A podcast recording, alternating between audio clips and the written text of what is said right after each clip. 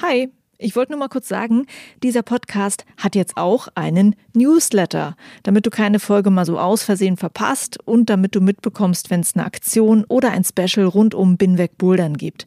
Den Newsletter, den findest du auf meiner Steady-Seite, das ist steadyhq.com slash binwegbouldern und natürlich auch auf binwegbouldern.de. Das war's. Viel Spaß mit dieser Folge.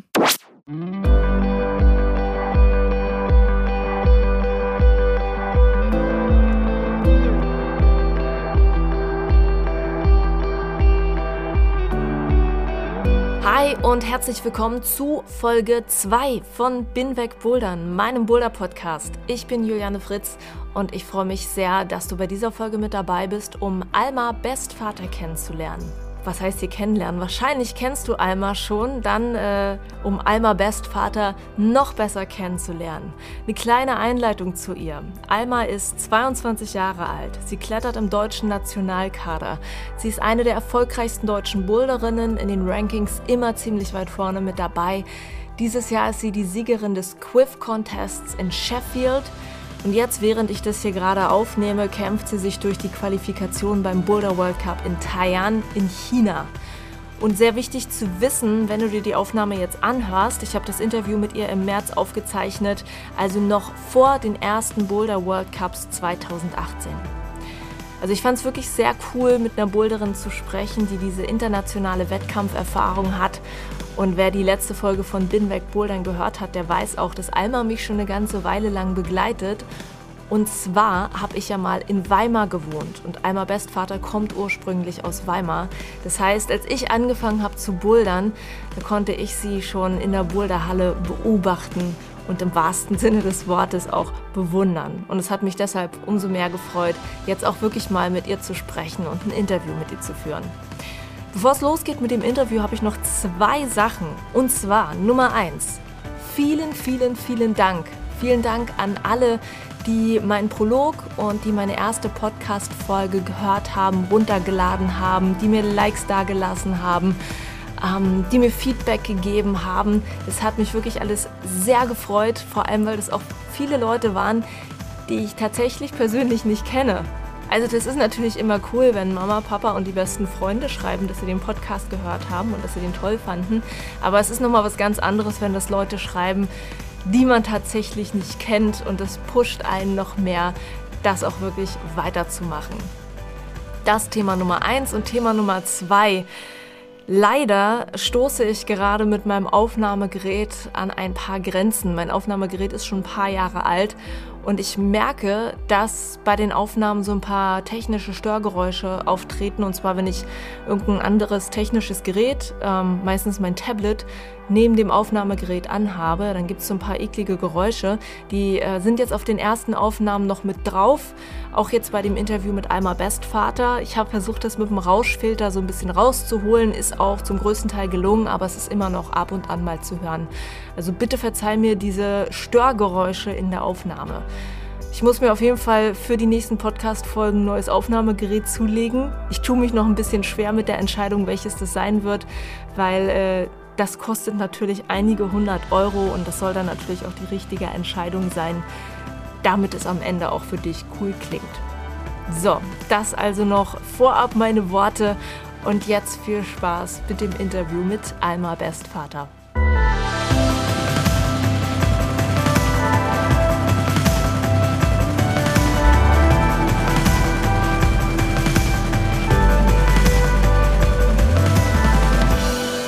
Persönlich habe vor ungefähr sechs Jahren angefangen mit dem Bouldern und ich habe damals in Weimar gewohnt. Und ich war Bouldern in der äh, Block and Roll Halle, die du ja sehr wahrscheinlich kennst, Alma. Und ähm, ich hatte damals noch keinen Plan, was der DRV ist. Ich wusste nichts über das Wettkampfklettern und ich wusste auch nicht, wer deutsche Wettkampfboulderer sind. Und äh, ich habe damals ein Mädchen bouldern gesehen, was mich sehr fasziniert hat und bei der ich dachte, krass, dass sie mit so einer Leichtigkeit irgendwie Sachen macht, die ich wahrscheinlich im Leben nicht schaffen werde und auch heute noch nicht schaffen werde. Und das Mädchen warst du. Und ich glaube, du musst 14 oder 15 gewesen sein. Und ich freue mich, dass du mein Interviewgast heute bist. Hallo Alma. Hallo, ich freue mich auch. Ähm, wie gesagt, ich glaube, du warst 15. Weißt du, auf welchem Stand du damals warst? Ich weiß, du warst schon DRV-Mitglied, aber hast du schon Wettkämpfe geklettert zum Beispiel? Also mit 15 bin ich auf jeden Fall schon so regionale Wettkämpfe und so geklettert. Ich, ich glaube, 2012 bin ich meinen ersten nationalen Wettkampf geklettert. Also wahrscheinlich hat das da gerade so angefangen in der Zeit. Ja. Ich war auch echt fasziniert, wie hart du trainiert hast. Also du hast ja nicht einfach bloß irgendwie da gegebene Boulder geklettert, sondern du hast halt auch an der Klimmzugstange dann mit extra Gewichten irgendwie schon trainiert und solche Sachen. Und ich dachte halt, krass, was, was geht? ähm, was hat dich damals schon so motiviert, so hart zu trainieren? Ich glaube, das ist einfach, dass man ziemlich direkt merkt, wie man sich verbessert, wenn man hart trainiert. Und das ist halt super motivierend, wenn es immer weitergeht und man immer besser wird. Mhm. Schauen wir noch mal ganz auf den Anfang. Erinnerst du dich an das erste Mal Bouldern? Nicht konkret ans erste Mal Bouldern, weil ich mit dem Seilklettern angefangen habe. Aber daran kann ich mich noch ziemlich gut erinnern. Das war ein Klassenausflug. Ich war da wahrscheinlich so 10, 11 in den Thüringer Wald, also an den Naturfels. Und da bin ich halt meine erste Route geklettert. Ich glaube mit drei Minus oder so. Mhm. Mit Straßenschuhen. Und dann bin ich oben ange angekommen und fand es halt mega cool, so über die Landschaft zu schauen. War das so was, was man üblicherweise gemacht hat als Schüler in Thüringen? Ich, ich glaube nicht. Nee. Das hat mein Klassenlehrer mit meinem Sportlehrer damals irgendwie organisiert, weil der Sportlehrer auch selber klettert und das halt, also es gab auch eine Kletter-AG an der Schule und daher kam das irgendwie. Also Glück gehabt. Auf jeden Fall Glück gehabt, dass ich äh, meine Leidenschaft da gefunden habe. Definitiv. Am Anfang ist es dir wahrscheinlich auch schwer gefallen oder manche Dinge sind dir wahrscheinlich äh, schwer gefallen beim Bouldern und auch beim Klettern. Was war denn für dich der Reiz, dich da reinzuhängen und auch diese schwierigen Sachen irgendwie zu meistern? Also ich habe ziemlich schnell gemerkt, dass mir das ganz gut liegt und dass ich irgendwie so ein gewisses Talent dafür habe. Und dann habe ich aber auch gemerkt, dass ich natürlich auch Schwächen habe und wenn ich daran nicht hart arbeite, dann dann bringt mir das ganze Talent in dem anderen auch nichts. Und das war die Motivation, immer, immer weiterzumachen und zu trainieren und vor allem auch da, das zu trainieren, was man halt nicht so gut kann. Kam das alles von dir, dieser Wille zu trainieren, oder gab es noch irgendwelche äußeren Einflüsse? Gab es irgendwelche Menschen, die dich so beeinflusst haben, weiterzumachen, die Vorbilder waren oder so? Das meiste kam schon so von mir, dass ich mich einfach verbessern wollte. Aber dann ist halt auch voll wichtig, dass man ein passendes Umfeld hat, was einen da unterstützt und einem hilft. Und da waren meine Eltern immer total wichtiger Part dabei. Und auch mein Bruder, mit dem ich voll viel zusammen trainiert habe. Und natürlich dann einfach die Jugendgruppe. Deine Eltern klettern aber nicht zufällig auch. Doch, die klettern auch, haben aber erst durch mich damit ah. angefangen. Ah. Und was machen die? Nur klettern oder bouldern oder? Eigentlich alles. Also meine Mutter ein bisschen weniger, die geht eher klettern als bouldern zum Beispiel, aber mein Vater macht beides. Zum Thema äh, DAV und dem Boulder Nationalteam, zu dem du ja gehörst. Ab wann ging es denn damit los? Also du hast mir schon vorhin erzählt, du hast ja so äh, bei so regionalen Wettbewerben teilgenommen, aber inzwischen kletterst du ja auch bei den World Cups. Wie ging das los und wie hast du das auch für dich entschieden, das zu machen? Weil ich glaube, das ist auch ein großer Schritt, sich zu entscheiden, diesen Weg zu gehen. Ich glaube, ich habe mich nie so richtig dafür entschieden. Mhm. Das war tatsächlich immer eher so ein Ausprobieren erstmal. Also irgendwann habe ich halt gedacht, ja, man könnte ja mal so einen Deutschland-Cup bei der Jugend starten. 2012 oder so war das. Wahrscheinlich war ich so 15, 16. Ich weiß auch, ich bin mit dem Ziel hingefahren, nicht Letzte zu werden. Und da bin ich Dritte geworden. Und das war dann halt schon mhm. so ein mega Motivationsschub. Und darüber bin ich dann qualifiziert gewesen für so europäische Jugendcups. Und irgendwie ist das dann halt immer so weitergegangen. Bis dann halt der Nationaltrainer auf mich aufmerksam geworden ist, mich zu Lehrgängen eingeladen hat. Mhm.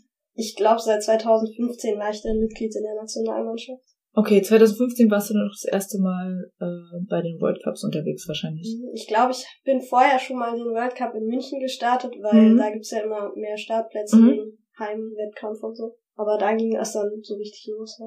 Und was bedeutet das für dich, diese Wettkämpfe mitzumachen? Da steckt natürlich Druck hinter, auch wenn das irgendwie alles immer so aussieht, als ob alle die größten Freunde sind. Glaube ich, dass sie es wahrscheinlich auch sind. Aber ähm, wie viel Druck hast du bei einem Wettbewerb? Wie schlecht geht es dir, wenn du wenn du etwas nicht schaffst? Wie läuft das? Also der Druck kommt ja vor allem daher, wenn es irgendwie darum geht, dass man sich qualifizieren muss für irgendwas oder dass man in dem Wettkampf unbedingt ins Halbfinale klettern muss, weil sonst darf man zu den nächsten Weltcups nicht mehr mit oder sowas. Mhm. Ich versuche eigentlich immer das bisschen aus meinem Kopf zu kriegen, weil ich einfach viel, viel, viel besser kletter, wenn ich keinen Druck habe. Mhm. Und wenn es dann nicht klappt, dann, dann, dann denke ich immer kurz drüber nach, aber eigentlich ist es voll wichtig, das dann zu vergessen und das kriege ich auch ganz gut hin. Kann man da irgendwie das so mental trainieren? Also eigentlich eher andersrum. Ich habe jetzt damit angefangen, quasi so Mantren vorher zu sagen. Mhm. Und das hilft mir eigentlich ganz gut, eher ein bisschen entspannter in den Wettkampf zu gehen. Aber wenn es mal schief gelaufen ist, dann ich glaube, es ist schon gut, dann kurz darüber nachzudenken und auch zu analysieren, woran es jetzt gescheitert ist und dann das abzuhaken okay. und sich auf den nächsten vorzubereiten. Ähm, apropos vorbereiten, wie viel trainierst du? Das hängt immer so ein bisschen von der Phase im Jahr ab, aber so zwischen 10 und 15 Stunden die Woche ungefähr. Okay, ich habe dich ja jetzt auch gerade, also ich treffe dich gerade in der Plan B Halle hier äh, in Jena und du warst jetzt gerade schon trainieren. Das ist jetzt quasi deine Pause und du gehst heute Abend nochmal trainieren. Also das ist normal auch für dich, dass du zweimal am Tag trainierst. Ich gehe öfters die Woche zweimal trainieren, ja. Ja. Ich mache ja meistens immer so einen Tag Pause oder zwei Tage Pause, weil ich denke, irgendwie der Körper braucht die Regeneration. Dein Körper muss ja auch irgendwo regenerieren. Wie funktioniert das? Also das baut man ja langsam auf. Das steigert sich ja am Anfang, als ich angefangen habe, nicht einmal die Woche klettern gegangen. Und irgendwann kann man halt dann ein bisschen mehr und dann gewöhnt sich der Körper auch daran und kann schneller regenerieren. Das ist halt eine Frage des langsamen Aufbauens. Mhm. Machst du irgendwas Spezielles, um das irgendwie noch zu pushen? Gibt es irgendeine spezielle Ernährung oder so? Achtest du auf solche Sachen? Also ich achte allgemein auf eine gesunde Ernährung und vor allem, dass ich halt nach dem Training rechtzeitig eine Kleinigkeit esse, um die Speicher wieder aufzufüllen, aufzufüllen und sowas, aber ich achte jetzt nicht so mega krass drauf, mhm. wie viel Kalorien ich zuführe oder sowas. Okay. Ich glaube, die meisten Sportler bereiten sich ja auch irgendwie immer auf einen zweiten Lebensweg vor, weil man weiß ja natürlich nicht, kann man das für immer machen oder es gibt leider auch das Risiko von Verletzungen. Und ähm, was ist denn eigentlich dein Weg, ich hoffe nicht, dass es so sein wird, aber was wäre dein zweiter Weg, wenn du nicht mehr bouldern könntest? Oh, ganz schwierig. also ich studiere mhm. nebenbei äh, Sportwissenschaften. Aber was ich genau dann nach dem Studium damit machen werde, weiß ich noch nicht. Aber es ist ein cooles Studium, was, was dir auch wahrscheinlich ein bisschen was hilft. Was macht man bei Sportwissenschaften? Ganz viele verschiedene Sachen. Also das geht halt von Sportmedizin mhm. bis Trainingswissenschaften, Sportpädagogik, also was. Also mhm. ist schon sehr vielfältig aufgebaut, auch das Studium. Ist das was, was typischerweise Boulderer oder Sportler so machen? Also ich glaube, es gibt tatsächlich relativ viele Leistungssportler, die das studieren, mhm. aber ist jetzt nicht so, dass das alle machen. Okay. Zum Thema Finanzierung des Ganzen. Bouldern ist kein Breitensport.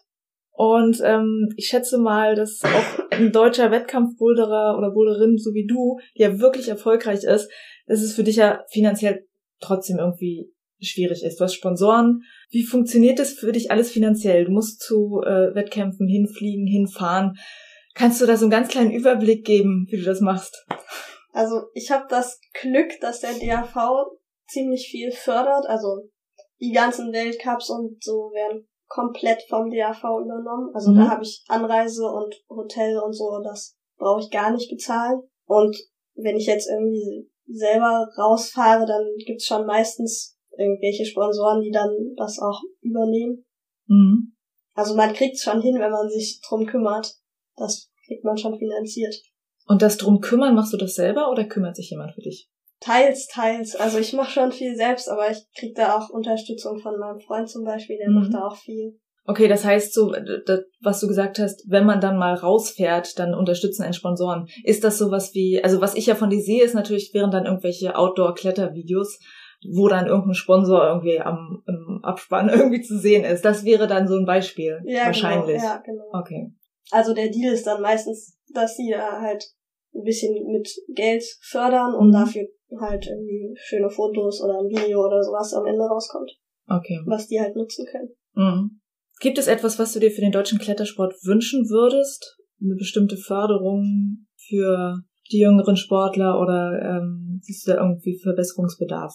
Ich glaube, es gibt Bundesländer, die da schon ziemlich gut aufgestellt sind. Also Bayern zum Beispiel, da kommen ja ziemlich viele junge, starke Kletterer her. Und in Thüringen gibt's noch nicht mal so richtig einen Landeskader. Das wäre auf jeden Fall mal was, was so für Thüringen speziell jetzt ganz cool wäre. Okay. Das habe ich nicht gewusst, aber äh, interessant, ja. Ich meine, Thüringen ist ja eigentlich auch so ein bisschen wie gemacht dafür. So ganz abwegig ist es nicht, wie bei ja. Mecklenburg-Vorpommern zum Beispiel. naja, okay. Ähm, zur Entwicklung des Bouldersports. Das Bouldern entwickelt sich ja im Moment in vielerlei Hinsicht. Boulder-Probleme verändern sich gerade sehr stark. Ähm, der Sport hat verdammt viel Zulauf im Moment. Und ein großes Thema für dich ja wahrscheinlich auch ist, äh, dass Bouldern olympisch wird im Jahr 2020. Ich würde gerne mal so deine Meinung so zu all diesen Dingen wissen und ich würde gerne anfangen erstmal beim Thema, wie sich das Bouldern an sich verändert. Also wir haben jetzt diesen Jump-and-Run-Style, den man ja oft sieht. Dann bei, bei den Studio Blockmasters habe ich irgendwie auch zum ersten Mal gesehen, so, so einen riesen Griff, der sich so drehen kann an der Wand. Ja, sowas total Verrücktes, wo manche Leute dann sagen, das ist überhaupt nicht mehr natürlich, weil Bouldern ja irgendwie ursprünglich mal was imitiert hat, was in der Natur irgendwie vorhanden ist. Ähm, was denkst du darüber? Magst du diese Entwicklung, magst du sie nicht? Die Entwicklung ist ziemlich natürlich, glaube ich. Also das Bouldern wird immer interessanter für, für so ganz viele Menschen. Und dann ist es einfach viel spektakulärer, wenn das halt weite Sprünge sind, irgendwelche Run-and-Jumps oder halt ein Griff, der sich dreht. Ob das, ja, ich weiß jetzt nicht, ob das so cool ist. Also ich gucke mir das schon gerne an, aber ich, ich habe auch gern mal einen Boulder, wo so, wo einfach die Physis nochmal getestet wird. Und was dann halt eher draußen ist. Ich glaube, die Mischung macht's. Hast du Spaß an den neuen Bouldern? Ich find's eigentlich ganz cool, wenn es klappt und es ist aber auch sehr frustrierend, wenn es nicht klappt. Okay. Das ist aber wahrscheinlich auch, was ihr stark trainiert jetzt, oder? Also wie, wie sieht das bei euch aus? Auf welche Probleme bereitet ihr euch vor? Man muss sich eigentlich immer auf alles vorbereiten, weil man ja nie weiß, was drankommt. Aber es ist auf jeden Fall so, dass man immer mehr auch so tricky Boulder übt und die einfach ausbouldert und ganz viele Sprünge halt trainiert und so. Mhm. Was denkst du allgemein darüber, über das Wachstum des Sportes? Woran merkst du selber, dass der Sport wächst und dass es mehr Menschen gibt, die sich dafür interessieren? Also ich merke es voll krass daran, dass ich vor vier Jahren oder so musste ich einfach jedem erklären, was Bouldern ist. Mhm. Niemand wusste, was, was das sein soll. Und mittlerweile ist das eher so, ich setze dann immer schon an, das zu erklären und dann kommt immer so, ah, habe ich auch schon ausprobiert. Ah, cool. Aber es gibt einfach echt viele Leute, die das schon mal gemacht haben mittlerweile. Mhm. Und zu guter Letzt das spannende Thema Olympia 2020. Wie hast du das persönlich aufgenommen, als es hieß, Klettern und Bouldern wird jetzt olympisch? Weil ich denke mal, der Gedanke kam dann für dich irgendwie gleichzeitig dazu, krass, ich könnte wahrscheinlich dabei sein. Wie war das für dich? Also erstmal dachte ich mir, cool, dass es olympisch ist. Und dann, ja, es kam so ein bisschen so ein Einknick in der Freude wegen diesem Format einfach. Dass es halt ein Dreikampf ist aus mhm. allen drei Disziplinen. Aus Gliedklettern und Speed und Bouldern. Genau. Wie gut bist du in den anderen Disziplinen? Also ich bin im Speed ein kompletter Anfänger. Ich war, glaube ich, vor Ende letzten Jahres das erste Mal in der Speedtour drin. Mhm. Ich habe einfach gar keine Erfahrung damit. Und im Leadklettern, also wie gesagt, ich habe eigentlich mit dem Seilklettern angefangen, aber ich habe das jetzt nie auf nationalem Niveau oder so trainiert. Mhm. Ich habe mich dann halt ziemlich schnell auf das Bouldern spezialisiert und von daher sind die beiden Disziplinen bei mir jetzt nicht so ausgeprägt. Arbeitest du jetzt mehr daran? Ja, ich arbeite schon mehr daran. Also wie gesagt, ich habe jetzt mit dem Speedtraining angefangen, bisschen Lead-Training auch schon gemacht, habe letztes Jahr die DM im Lead-Klettern mitgemacht. Ich probiere es auf jeden Fall. Okay. Wie absurd ist das, dass es beim Speedklettern diese eine genormte Route ist? Irgendwie ist es auch gerechtfertigt, finde ich. Ja. Halt daran kann man eben die Weltrekorde aufstellen. Wenn das jetzt immer eine neue Route wäre, dann könnte man ja nie Weltrekorde aufstellen. Mhm. Von daher ist es ja eigentlich schon auch ein bisschen naheliegend, dass es immer dieselbe ist. Was nicht daran ändert, dass es langweilig ist.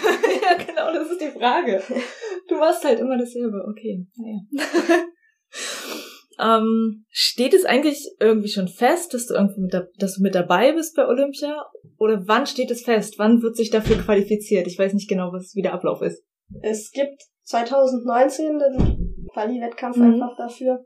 Und ich glaube, so die Weltmeister und Europa, also Kontinentalmeister in den Einzeldisziplinen werden auch qualifiziert sein. Also es steht alles noch ein bisschen in den Sternen, wer da dabei sein wird. Ich weiß, du bereitest dich aber auf jeden Fall schon sehr darauf vor und ihr wart jetzt vor zwei, drei Wochen äh, in Japan und habt so zwei Wochen, glaube ich, Trainingslager äh, gemacht. Das ist ja quasi schon mal der Schritt in die richtige Richtung. Erzähl mir mal, wie du die Zeit dort empfunden hast. Es war mega cool, einfach drei Wochen, ich glaube es waren fast drei Wochen, ja? in Tokio unterwegs zu sein und dort die super Trainingsmöglichkeiten einfach nutzen zu können und mhm. ja, mit dem Team unterwegs zu sein, also einfach immer starke Trainingspartner zu haben, was voll cool ist und glaub mir auch voll viel gebracht hat. Mhm. Das war auf jeden Fall eine sehr spannende und interessante Zeit. Was mir total aufgefallen ist bei den ganzen Fotos und Videos, die ihr dann da bei Instagram geteilt habt, die Kletterwände oder die Boulderwände sind bis auf den letzten Zentimeter voll geballert mit Griffen. Das kennt man halt aus deutschen Hallen, glaube ich, so gar nicht. Warum ist das da so? Ich glaube, im Speziellen ist da jetzt die, die Boulderhalle vom Kai, oh Gott, wie heißt der nochmal? Es ist eine spezielle also es ist Boulderhalle. eigentlich eine spezielle Boulderhalle, ja. Also man kann nicht sagen, dass es irgendwie typisch wäre. Eigentlich nicht. Also es ist schon ein bisschen voller geschraubt als in Deutschland, auch in den anderen Hallen, aber das ist jetzt eigentlich eine spezielle Halle. Mhm. Da wird einfach nicht umgeschraubt, das ist mehr so zum selber definieren, beziehungsweise da gibt's Blätter, wo vordefinierte Boulder ah, eingetragen okay. sind. Okay. Also das System ist sozusagen ein bisschen anders als in Deutschland mhm. in dieser Halle. Hast du noch was entdeckt, was dort anders war an der Art, wie trainiert wird oder an den Hallen? Gibt einfach viel mehr schwere Boulder dort in den mhm. Hallen. Wenn ich jetzt hier im Plan B die schwerste Farbe projektiere, habe ich dort halt die drittschwerste oder so projektiert. Krass. Da sind halt einfach noch drei drüber, die ich nicht anfassen mhm. brauche, weil ich eh nicht hochkomme. oh man. Ähm, es fällt ja auch auf, dass die Japaner in den Wettkämpfen ziemlich erfolgreich sind. Konntest du auf der Reise dort irgendwie rausfinden, was die anders machen? Das ist, glaube ich, immer ganz schwer zu sagen, aber die sind extrem fleißig, die haben irgendwie gute körperliche Voraussetzungen, die sind halt klein und drahtig und leicht und irgendwie geschmeidig, also super flexibel. Dann arbeiten die halt mega hart und die meisten sind auch leben auch in Tokio, also die trainieren, glaube ich, ziemlich viel zusammen und so eine mhm. Trainingsgruppe, da pusht man sich halt gegenseitig und so. Ich glaube, das ist auch mal ein Vorteil. Vermisst du sowas in Jena?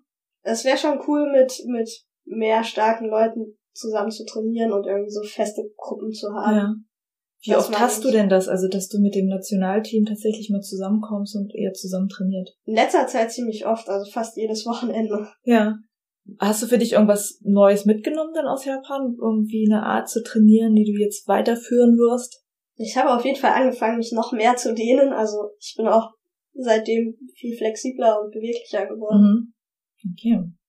Nach der Japan-Reise gab es ja dann gleich zwei Wettbewerbe, wo du so ein bisschen dich ausprobieren konntest, vielleicht auch schon das, was du ja da mitgenommen hast, irgendwie anwenden konntest. Das war einmal äh, dieses Climbing Works International Festival Quiff genannt und die Studio Blockmasters. Und erstmal herzlichen Glückwunsch nochmal, dass du gewonnen hast bei Quiff. Es war sehr äh, spannend anzusehen, muss ich sagen. Ähm, und es war auch krass, wie schwer offensichtlich diese Boulder waren, weil auch wenn du es gewonnen hast, du hast ja auch nicht alle Boulder geschafft zu klettern. Und die anderen haben sich halt auch echt schwer getan dabei. Äh, wie fühlt sich das denn für euch so generell an, wenn ihr an so einem Wettkampf seid, wo die Sachen so irgendwie gefühlt unschaffbar sind? ich hatte eigentlich bei keinem Boulder das Gefühl, dass er unmöglich ist. Aber es ist natürlich, man vergisst, glaube ich, auch als Schrauber schnell mal, dass die ganzen Athleten vorher schon, also einen Tag vorher die Quali geklettert sind, mhm. wo man 30 Boulder klettern muss, dass dann davor noch das Halbfinale geklettert ist und dass dann auch einfach irgendwann die Kraft ein bisschen nachlässt. Ja. Ich weiß nicht, ob es nur so rüberkam im Livestream oder ob dir das irgendwie auch aufgefallen ist, aber ich glaube, es hatte dich keiner so richtig auf dem Schirm, dass du das Ding gewinnen kannst, weil du bist äh, als letzte Qualifizierte reingekommen ins Finale und hast dich dann irgendwie so langsam auf Platz eins so vorgearbeitet. Irgendwann saßen wir auch beim Stream und dachten, guck mal, einmal vorne. irgendwie voll krass. Ähm, wie hast du dich denn da gefühlt? Also hast du das irgendwann während des Wettkampfs auch so gemerkt? Ich wusste das ziemlich genau, weil da auch eine Anzeige war, wo ständig die aktuellen mhm. Ergebnisse zu sehen waren. Und also als Sechste ins Finale kommen ist erstmal schon mal super cool, weil mhm. man gar keinen Druck hat. Man kann sich einfach nicht mehr verschlechtern. Ja.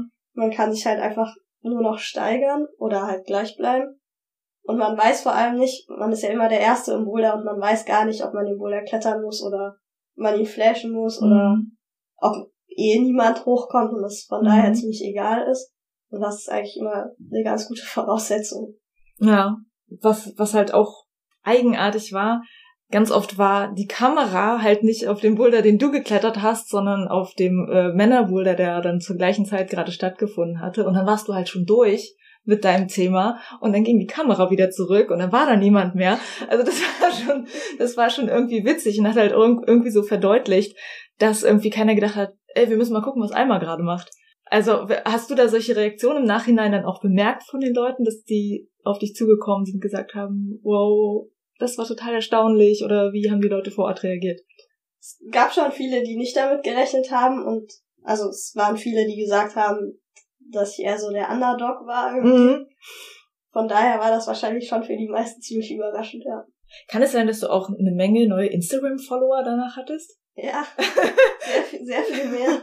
Wie viele waren das? Mir ist das so ganz klein bisschen aufgefallen. Ich glaube, ich so innerhalb von 24 Stunden danach waren es so 1500 mehr oder ja, so. witzig, ne? Das ist irgendwie, aber es ist gut für dich, auf jeden Fall. Gleich danach ging es dann zu den Studio Block Masters und äh, da hast du ja sehr knapp das Finale verpasst. Ähm, wie hast du den Wettkampf für dich so empfunden? Studio Block Masters war mega cool. Ähm, also coole Boulder, moderne Griffe, modern geschraubt. Mhm. So schon wie so ein Weltcup eigentlich. Bisschen schade, dass bei der Quali sechs Stunden Quali ist einfach und vor allem ohne irgendwelche Limitierung bei den Versuchen, da zerstört man sich halt einfach am ersten Tag schon. Mhm. Und dann kommt man mega platt ins Halbfinale. Und mhm. ich will gar nicht wissen, wie die sich im Finale dann gefühlt haben. Ja. Also das ist schon super anstrengend, so ein Wettkampfformat. Aber sonst war es mega cool. Ähm, die, die Studio Blockmasters gelten ja auch so als so eine Art äh, letztes internationales Kräftemessen dann vor den World Cups. Vier Wochen danach starten ja dann die äh, World Cups. Wie realistisch ist das, dass du dir dann tatsächlich noch was Neues draufziehst innerhalb von vier Wochen, wenn du wenn du da Schwächen merkst sozusagen in diesen bei diesen Masters und dann sagst, dass daran muss ich noch arbeiten. Es kommt ein bisschen drauf an, wenn man jetzt bei den Studio Block Masters feststellt, dass man physisch viel zu schwach ist, dann wird das wahrscheinlich in vier Wochen nichts mehr. Mhm. Aber wenn man irgendwie eine Kleinigkeit merkt oder merkt, dass man noch gar nicht im Wettkampfmodus drin ist und viel zu viele Versuche immer braucht, um den Buller zu verstehen oder so. Also das auf jeden Fall Sachen, die man noch in vier Wochen, an denen man einfach in vier mhm. Wochen noch sinnvoll arbeiten kann. Was heißt denn im Wettkampfmodus sein eigentlich? Im Wettkampf geht's ja immer darum, einfach ganz schnell auf die richtige Lösung zu kommen mhm. und das, was man kann, auf den Punkt an die Wand zu bringen. Mhm. Und nach so einem harten Wintertraining, wo man halt voll viel Kraft aufgebaut hat und ziemlich viel stupide Übungen auch gemacht hat, ist war zwar physisch meistens super fit, aber es fällt einem ein bisschen schwer, das dann alles an die Wand zu bringen und mhm. das muss man einfach üben. Ich glaube, du warst letztes Jahr zum ersten Mal bei allen World Cups dabei. Ja. Wirst du das dieses Jahr wieder machen? So die ganz finalen Nominierungen stehen noch nicht fest. Aber bei den ersten zwei werde ich höchstwahrscheinlich dabei sein und ja. wenn da die Platzierung stimmt, dann geht auch der Rest. Okay. Ähm, ich kenne die, die World Cups ja eigentlich nur durch YouTube-Streams äh, und äh, in München war ich jetzt auch zwei Jahre und hab halt, war als Zuschauer mit dabei gewesen. Ähm, ich finde, es sieht super geil organisiert aus, alles in München, das ist super toll. Ähm, wie erlebt ihr das hinter den Kulissen? Was, was findet eigentlich statt zwischen Semifinale, Finale? Ähm, was macht ihr da? Man verbringt ziemlich viel Zeit in der Isolation. Isolation hört sich irgendwie traurig an. naja, wenn die Boulder halt reingeschraubt werden fürs Halbfinale und äh, fürs Finale, mhm. dann darf man da halt nicht zuschauen als mhm. Athlet und deswegen muss man irgendwie so, ich weiß nicht, ein, zwei Stunden vor Beginn in die Isolation und sein Handy abgeben. Mhm. Damit man halt einfach nicht an irgendwelche Infos kommt, die einem dann Vorteile verschaffen. Mhm. Was macht ihr? Also wenn man wirklich sehr, sehr viel Zeit in der ISO verbringt, dann schlafen manche, mhm. Essen, irgendwann eine Stunde, anderthalb Stunden vor Start aufwärmen. Mhm. Die Zeit geht eigentlich ganz gut rum meistens. Mhm.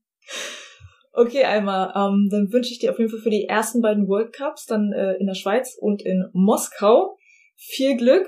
Und ich hoffe, du kannst ganz viel von dem umsetzen, was du jetzt alles an Erfahrungen, an neuen Erfahrungen hast. Und ich hätte aber noch eine Frage zum Abschluss. Ich selber, ähm, ich bouldere zwar jetzt auch schon so ein paar Jahre, aber ich habe letztes Jahr halt so einen ganz großen Push irgendwie erlebt, dass ich mich viel mehr, äh, viel mehr gebouldert habe und auch viel mehr mit dem Thema beschäftigt habe, mir Wettkämpfe angeguckt habe und ähm, das finde ich halt alles wirklich super inspirierend, das alles zu sehen und ich würde halt gerne mal wissen, was dich inspiriert. Gibt es einen Sportler, den du wirklich großartig findest, den du, den du folgst? Boah, das ist voll schwer zu sagen. Also ich weiß, als ich angefangen habe, gerade so mit Wettkämpfen, da war Julie Worm halt so, hatte gerade so ihre Höchstphase, mhm. irgendwie, hat Weltcups geworden, ist Weltmeisterin und Europameisterin geworden. Da war das schon so ein Vorbild für mich. Das ist halt immer so, wenn man jünger ist, das sind einfach die, die da gerade erfolgreich mhm. sind, die, wo man drauf schaut. Ja. Was macht sie eigentlich jetzt gerade? Die studiert Medizin und ich glaube, sie schreibt gerade ihre Doktorarbeit. Ja. Wird sie irgendwie wieder anfangen mit dem Bouldern irgendwann? Weißt ich glaube eher, also nicht so, nicht so leistungsorientiert, glaube ja. ich. Okay. Sie ist ja jetzt auch Bundestrainer, also Bundestrainer. Ja. Ich glaube, das wird sie noch weitermachen. Ja. Damit würde ich sagen, sind wir auch am Ende des Interviews und ähm, ich wünsche dir noch eine gute zweite Trainingssession heute und ähm, dass du alle Ziele erreichst auf jeden Fall Vielen bis zum Dank. ersten World Cup. Dankeschön. Das war Alma Best Vater im Binweg Bouldern Interview. Eine wirklich tolle, starke Boulderin, bei der ich immer mitfiebere, wenn ich sie irgendwo mal bei einem Wettkampf sehen kann. Und ich fieber natürlich auch dieses Wochenende wieder mit ihr mit für den World Cup in Taiwan in China. Da drücke ich ihr alle Daumen und ich hoffe, das kommt irgendwie indirekt bei ihr an. Also ich freue mich schon auf ein sehr cooles Semifinale und Finale in Taiwan. Das kann man sich ja immer cool bei YouTube ansehen. Das werde ich auf jeden Fall machen. Und Binweg Bouldern gibt es nicht bei YouTube, sondern gibt es bei Instagram und gibt es bei Facebook. Da werde ich auf jeden Fall auch ein paar Bilder posten, die ich mit Alma gemacht habe. Und da poste ich auch immer mal wieder Bilder von meinen persönlichen Boulder-Ausflügen. Also folgt mir gerne bei Instagram und bei Facebook oder bei iTunes und bei Spotify. Da kannst du dir Binweg Boulder nämlich auch anhören. Und lass mir dann gerne einen Kommentar da oder eine Bewertung. Ich freue mich auch über inhaltliche Anregungen. Also wenn du irgendein Boulder-Thema hast, über das du gerne mal einen Podcast hören würdest, dann schreib mir einfach. Und äh, ich sehe mal, was in meiner Macht liegt, um das umzusetzen. Bis dahin, mein Name ist Juliane und ich bin weg Bouldern.